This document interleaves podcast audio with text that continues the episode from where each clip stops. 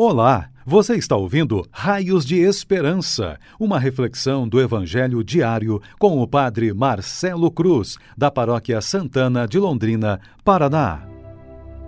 Estimados irmãos e irmãs, hoje, sexta-feira, vamos ouvir e refletir sobre o Evangelho de Mateus, capítulo 9, versículos de 27 a 31 o Senhor esteja convosco, Ele está no meio de nós.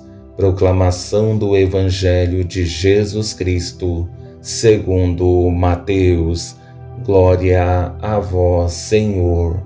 Naquele tempo, partindo Jesus, dois cegos o seguiram, gritando: Tem piedade de nós, filho de Davi.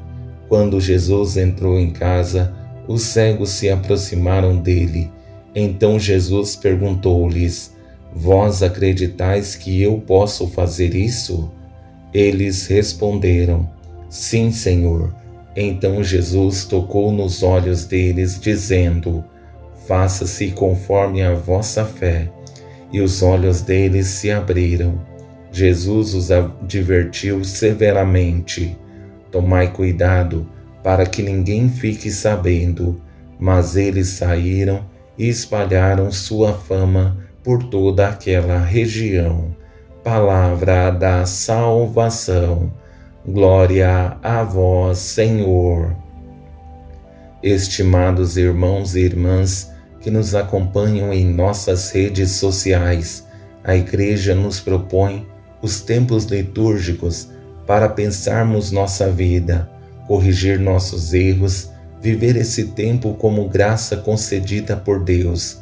Esse tempo do advento que estamos vivendo é um tempo de espera que nos ajuda a refletir sobre nossa vida, projetar as mudanças para que a chegada do menino Jesus seja um tempo em que estejamos preparados com o nosso coração aberto. Com o evangelho que ouvimos, encontramos duas pessoas sofrendo com sua debilidade física e exclusão social. Mas este encontro com Jesus transformou a vida dessas pessoas, porque não somente aconteceu a cura, mas houve uma reintegração social, devolvendo a elas a dignidade. Em nossa vida, temos a oportunidade de continuar o caminho, recebendo as graças que Deus tem a nos oferecer mas é preciso que tenhamos a coragem de ir ao encontro de Jesus, como fez esses dois cegos. Mas a diferença deles é que o primeiro pedido não foi a cura, mas o perdão dos seus pecados, como acompanhamos. Naquele tempo, partindo Jesus, dois cegos o seguiram gritando: Tem piedade de nós, filho de Davi. Muitas vezes não entendemos que a maior graça que o Senhor pode nos conceder não é a recuperação da saúde, mas o perdão dos nossos pecados, porque o perdão nos garante o céu e a vida eterna, e a cura é somente devolver a saúde para a nossa vida passageira. Como seria bom receber os dois, a saúde e o céu, mas se tivermos que escolher, o melhor seria o céu, porque nossa vida é passageira. Com esse segundo momento, vemos nesse diálogo o que existe de mais belo, porque o questionamento que Jesus faz a esses dois cegos é justamente para saber até que ponto chega a fé. Então Jesus perguntou-lhes: Vós acreditais que eu posso fazer isso? Eles responderam: Sim, Senhor. Então Jesus tocou nos olhos deles, dizendo: Faça-se conforme a vossa fé. O que é belo nesse texto é que a cura é condicionada à fé.